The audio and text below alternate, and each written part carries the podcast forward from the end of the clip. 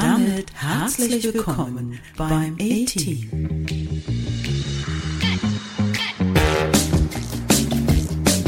Der Podcast mit dem Titel Die Podcast-Pille, die schon beim Zuhören wirkt. Viel Spaß beim Anhören.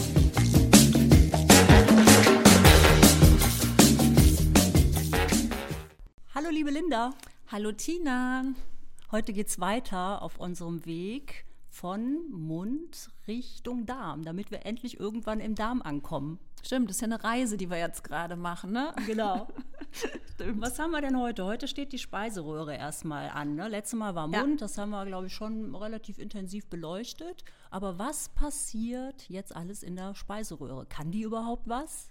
So. Naja, ist so ein, ist so erstmal so ein elastischer, langer Schlauch. Also Ja. so stelle ich mir das so vor. Ist erstmal ziemlich unspektakulär, ne?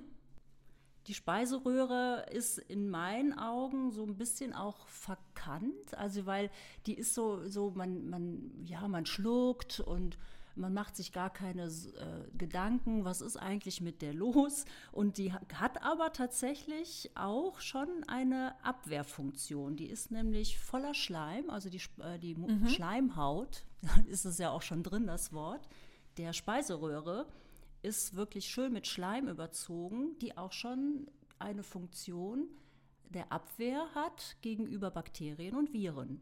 Also das heißt, wenn der irgendwas nicht passt, befördert es wieder einfach nach oben. Das, Sozusagen, geht, das geht sozusagen, auch. Sozusagen, Das oder? geht auch. Also die, die Hauptrichtung ist ja erstmal von oben nach unten.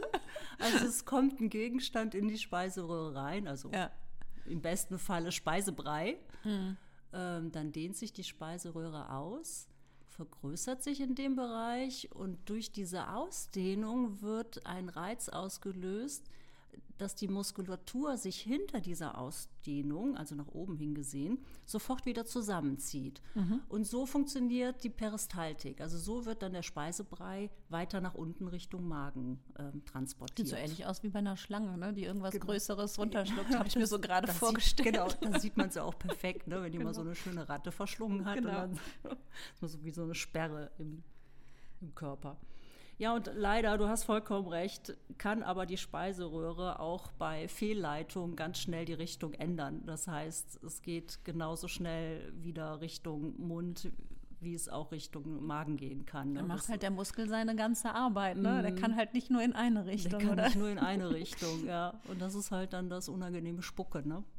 Und die häufigste Erkrankung in so einer Speiseröhre ist wahrscheinlich eine Entzündung, oder? Ja, die wird ja schnell schon mal bei Problemen äh, von ähm, Magen, zu viel Magensäureproduktion ausgelöst und Also wenn so ein Rückfluss kommt, ne? Ja. Oder? und dass der Magen äh, durch diesen Schließmuskel, der ja eigentlich die Speiseröhre vor der Magensäure schützen soll, wenn der halt nicht mehr so richtig schließt und dadurch so ein Reflux stattfinden kann, ne? dann geht Ja. wirklich die starke Säure in die äh, Speiseröhre über und das brennt. Das, Ja. ist, das ist wirklich auf Dauer nicht auszuhalten für die Schleimhaut. Haben wir denn sonst noch was, was wir auf jeden Fall über die Speiseröhre loswerden müssen? Oder landen wir jetzt schon so langsam in dem etwas glaub, wir- tieferen Gebilde? Ja, wir können jetzt mal so Richtung Magen gehen. Wir Ne? gehen mal Richtung Magen. Okay, also ich habe da was ganz Tolles gefunden, noch von einer Professorin, die die Leiterin der Klinik für Psychosomatik und Psychotherapie der Medizinischen Hochschule Hannover ist. Und zwar ist das die Frau Dr. Med Martina de Swan. Hört sich so ein bisschen niederländisch an, habe ich jetzt gar nicht geguckt. Oder sie ist Belgierin, ich weiß es nicht genau. Die hat nämlich gesagt, der Magen-Darm-Trakt verfügt tatsächlich über ein Little Brain, auch Bauchgehirn genannt. Dieses Bauchgehirn tritt in Kommunikation mit unserem Gehirn und veranlasst etwa, dass Botenstoffe ausgeschüttet werden. Und ich wollte das einfach nur nochmal sagen, weil es so oft auch gesagt wird, naja, mein Bauchgefühl sagt oder ich entscheide etwas aus dem Bauch hinaus und jetzt landen wir endlich da. Also erstmal Ja. im Magen und dann natürlich gibt es dann noch mehr im Bauch, aber vieles, was im Magen ist, also wenn man sagt, ich habe Magengrummeln oder ah, wenn ich irgendwie vor was aufgeregt bin, dann sagen wir immer direkt, ah, es hat irgendwas mit meinem Bauch zu tun. Ähm, viele Störungen sind einfach, die auch unseren Magen betreffen, die haben mit viel mehr als unserem Magen zu tun. Und das ist halt so dieses, was ich finde an der Psychosomatik interessant ist, weil sie einfach Leib und Seele beobachtet. Und ich denke, da werden wir, wenn wir auf den Darm nachher zu sprechen kommen oder später, in den späteren Folgen, auch nochmal hingehen, dass ähm, wir zwar jetzt erstmal den Magen uns angucken, was kann der so, aber man kann gar nicht genau sagen, was der noch so viel mehr dann kann. Ne? Also was da so viel mehr bei rauskommt, wenn wir dann über unseren Bauch und unserem Darm nachher sprechen. Also, ja, also sehr interessant. Auf jeden Fall hat der äh, Magen was ganz extrem Wichtiges mit unserem Wohlbefinden auch zu tun. Ne? Ja. Oder beziehungsweise wir mit unserem Wohlbefinden einen Einfluss auf Magen haben, auf ja. jeden Fall. Schon allein, wenn ich äh, mir vorstelle, ich habe eine Situation vor mir, die mich deutlich aufregt oder nervös macht, dann ähm, dann habe ich da ja auch in der Magengegend ein ganz mhm. unangenehmes Gefühl, Gefühl ne? genau, flaues Gefühl mhm. und Essen in dem Moment geht zum Beispiel bei mir dann gar nicht. Mhm. Aber das ist eine Typsache, ne? Der eine sagt, also muss, muss dann mhm. essen, der andere hat so eine Sperre und sagt, oh, essen bitte nicht. Mhm. Also das ist schon extrem, was ja. das für einen Einfluss auf uns hat, ja. Und ich finde es wichtig zu wissen, wenn man jetzt über Magen oder auch später über den Darm spricht, dass man immer weiß, das hat aber trotzdem wieder einen ganz großen Einfluss auch auf unser Gehirn, also im Endeffekt auf alles, was in unserem Körper stattfindet. Also wir sprechen im Grunde genommen nicht nur über den Magen, sondern um so viel mehr. Ja, ja, ja, absolut. genau. Also man ist, ist ja sowieso schwierig, alles so äh, zerhackt und geteilt ja. voneinander zu, beach, zu beurteilen. Also ja. das muss man immer im ganzen großen Ganzen sehen. Ne? Ja. Genau. Also der Magen, wenn wir jetzt aber über den Magen sprechen, der hat ja ähm, wenn man das so runterbricht, irgendwie drei Aufgaben. Speichern, desinfizieren, verdauen. Will ich jetzt einfach mal ja, so sagen. Das hast du schön zusammengefasst. lustig, Zack, ne? fertig. Erstmal, erstmal die Zusammenfassung und jetzt dröseln wir das so ein bisschen auf, oder? Genau. Womit was, willst du anfangen? Was, ja, sag mir doch, was da hauptsächlich verdaut wird im Magen. Ich habe ja erst gedacht, so früher alles, aber dem ist ja gar nicht so. Nee, also habe ich auch immer gedacht. Ne? Es ist so ein bisschen der Irrglaube, so wie jetzt im Mund wir die, eher die Kohlenhydrate heute hatten, haben wir im Magen eher den Fokus auf den Eiweißen. Mhm. Weil da haben wir ein bestimmtes Enzym, das Pepsin, ähm, was dafür zuständig ist, Eiweiße in verdauliche Stücke zu spalten, damit dann unser Darm nicht ganz so viel Arbeit hat. Und ähm, die dann so ein bisschen in kleineren Portionen in den Darm abgegeben werden dann und da halt eben weiter verdaut werden. Von daher ähm, ist das so vom Verdauen her, natürlich macht er auch, verdaut er auch noch was anderes, aber das ist so der Hauptverdauungsprozess, dass halt Eiweiße verdaut werden ja, im Magen. Also wenn man das so hört, das ist ähm, eigentlich ja wenig, ne? So, so eine mhm. Hauptkomponente ähm, wird da aufgespalten. Also ich habe echt gedacht, da passiert mehr. Ja, aber gut, dem, dem, ist halt nicht ja. so. Eiweiß, gut. Ja, und dann hat der äh, zweite wichtige Faktor ist ja dann auch nochmal das Abtöten von ähm, krankmachenden Keimen, die dann nicht weiter in den Körper rein sollen. Ne? Das genau. ist ja genau. auch eine Hauptabwehr. Genau, das macht ja vor allem unser Magensaft, also man sagt immer so Magensaft, also vor allem die die äh, Säure aus dem, die in dem Magensaft vorhanden ist, also regelrechte Salzsäure ja. sozusagen. Also es ist sehr sauer und dadurch schaffen es eben unsere vielen schlechten Bakterien gar nicht erst weiterzukommen als über den Magen hinaus, wenn denn der Magen gesund ist und funktioniert, muss man dazu sagen. Also wenn genau. genügend Säure vorhanden ist, damit die auch abgetötet werden. Ja, deshalb sind ja so Säureblocker anscheinend ähm, langfristig eingenommen gar nicht gut, ne? Also ja, die, du meinst so Pantoprazol und Omeprazol, Genau, ne? Die Protonpumpeninhibitoren, ne? Ja. Die sind langfristig echt ungünstig. Ja, ich glaube, da kommt man auch jetzt mittlerweile von weg. Also es ist einfach so klar geworden, dass die ähm, neben der Reduzierung der Magensäure und dadurch, dass das dann, dass dann viele krankmachende Bakterien einfach ähm, durchkommen ja, mit ihrem Tun, ja, genau, genau, ungehindert. Ähm, steht das ja auch noch in Zusammenhang mit dem sogenannten Intrinsic-Faktor. Intrinsic-Faktor, das ist ein sogenannter Faktor, der auch im Magen ähm, produziert wird und der zu wenig produziert wird, wenn wir eben diese PPIs, also die Protonenpumpenhämmer haben.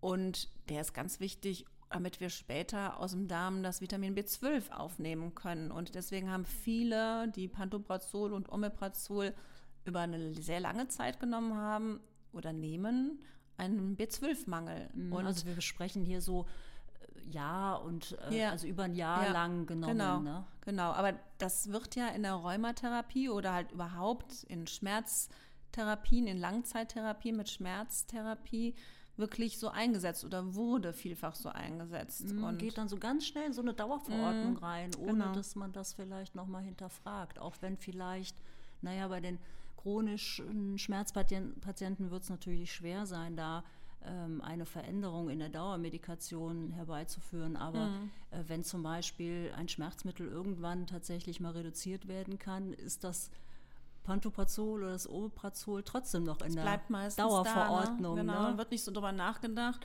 Mhm. Und ich finde, wenn es dann schon da ist, ähm, wäre es meine Herzensangelegenheit, aber dass dann wenigstens in genau so dem Blutbild der B12-Spiegel dann mitgetestet wird, weil oftmals wird ja einfach ein Blutbild gemacht, klar, Cholesterin, ähm, Eisen, ähm, Schilddrüsenhormone und so weiter, aber B12 gehört nicht urtypisch immer das mit dazu. Das muss man dazu sagen, ne, wenn man ja, da den Spiegel mal kontrollieren lassen möchte. Oder der oder? Arzt sollte daran denken, wenn dann eben so eine Verordnung an, also ne, wenn er so eine Verordnung ausspricht mit Pantoprazol, Omeprazol, dass das dann wenigstens regelmäßig mit kontrolliert wird. Das wäre schon wichtig. Genau. Ja, dass das so zur Normalität dann übergeht, dass man das mitkontrolliert, ja.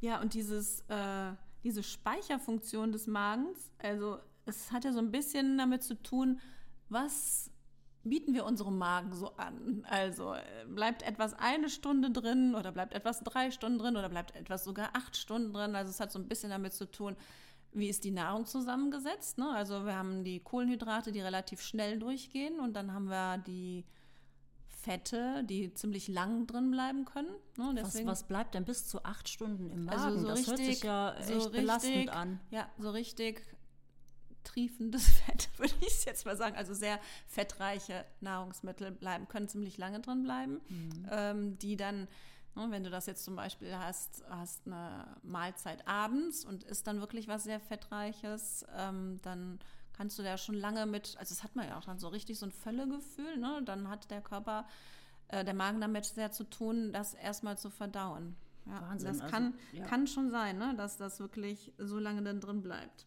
Ja. Ja, und dann hat unser Muskel, nee, unser Magen, ja, und dann hat unser Magen, ähnlich wie die Speiseröhre, auch, ja, eigentlich Muskeln. Das heißt, diese Muskelbewegung ist dann auch nochmal dafür zuständig, dass der Inhalt zerdrückt wird, also zerkleinert wird. Ja, ich stelle mir das immer so ein bisschen wie so eine Waschmaschine mit der Trommel vor, ne? dass dann immer so die Trommel sich bewegt und das einmal so gewendet und gedreht wird, aber dann äh, verengt sich ja die Trommel auch an ja. gewissen Stellen. Ne? Ja, genau. Wie schützt sich eigentlich, ich meine, wenn die Magensäure so sauer ist, dass mhm. sie einen pH-Wert wie die Magensäure, also wie die Salzsäure hat. Mhm. Helf mir nach, eins? Ist das pH-Wert 1 bis 2, genau. Wie schützt sich da eigentlich der Rest des Körpers? Also sprich, die, die Magenschleimhaut, wie schafft die das? Das ist doch Wahnsinn. Also die haben, zum einen haben wir da Drüsen sitzen, ähm, die eben diesen Schleim produzieren und dies ist so ganz, ganz äh, profan, wird einfach da die Sekretbildung oder die Schleimbildung ausgelöst, indem wir Essen zuführen. Also einfach durch einen mechanischen Reiz, ähm, durch einen Berührungsreiz des Essens wird halt Magenschleimhaut, nee, wird Schleimhaut, nee, Schleim, nicht Schleimhaut, Schleim gebildet. Aber ja, das war nicht ganz so falsch, weil die haben auch unheimliche ähm, schnelle Zellerneuerung. Das heißt, die Zellen erneuern sich extrem schnell. Ne? Ach, wie krass. Mhm. Ja. Also das heißt, das heißt, immer wenn da auch so ein kleiner Schaden vielleicht ja. nochmal entsteht, dann gibt es ganz schnelle Reparaturen. Reparaturen, ähm, weil die auch unheimlich die gut durchblutet ist. Also mhm. die ist so, hat so mit ähm, Blutgefäßen durchsetzt, dass die ähm, wirklich extrem schnell Reparaturen ausführen können. Das mhm. heißt, natürlich haben wir den Schleimschutz, aber wenn dann Läsionen da sind, haben die auch schnelle kleine Handwerker da, das wieder zu reparieren. Mhm. Also wenn ich so mal kurzfristig so ein bisschen Magenzwicken habe, also so ein bisschen ähm, gereizte Schleimhaut, wo ich ja schon mal so ein, naja, das ist dann ein bisschen wie saures Aufstoßen mhm. vielleicht, so ein Druckgefühl im Magen, wo ich denke, oh, jetzt habe ich hier mit Sodbrennen zu tun und so. wenn das ja mal kurzfristig auftritt, dann schafft das mein Körper selber zu reparieren. Da muss ich ja jetzt noch nicht in Panik. Ähm, nee, der schafft das ne? selber. Ähm, du kannst aber auch, wenn es jetzt arg sauer ist, also wenn wir jetzt noch nicht zu Arzneimitteln greifen wollen, kannst du auch Nüsse ganz gut kauen, ne, Mhm. weil die oftmals sehr magnesiumreich sind oder überhaupt sehr mineralstoffreich. Und alles, was Magnesium oder ähnliche ähm, ähm, Mineralstoffe enthält, die können halt gut die Säure binden. Das heißt, du kannst halt durch solche Nahrungsmittel gut Säure binden. Oder halt auch mal einen Tee mit äh, Kamille oder Eibischwurzel zu dir nehmen, was einfach dann nochmal die Schleimhaut beruhigt. Kamille und äh, Eibisch oder Kamille zumindest ist auch in diesen ähm, pflanzlichen Tropfen, die so jeder, fast jeder kennt, die auch so im Gespräch waren, weil die auch Schöllkraut enthielten oder auch immer noch enthalten in einem Teil. Also die kann man halt auch anwenden. Ne? Einfach Also mal du zur meinst Schleim- Iberogast. ich meine Iberogast, ja, sagen wir es doch. doch. genau. Also solche Tropfen kann man halt auch super, ne, weil sie aus dem Pflanzenbereich kommen, anwenden. Ja, ja, ja, die wirken dann wirklich angenehm schnell. Naja, wenn man längerfristig Probleme hat, also das alles ausprobiert hat und nach wie vor die Beschwerden anhalten, dann kann es schon sein, dass dann äh, ein Bakterium dafür verantwortlich ist, ne, was sich da, dieses, äh, ich meine Helicobacter pylori, was sich wirklich fies, also es hat wirklich eine fiese Fähigkeiten, wie ich finde, in die Magenschleimhaut einnisten kann, indem es dann auch den Schleim wegfrisst, also diese schützende Schicht dann eben auffrisst. Damit ist ja dann schon eine totale Reizung da.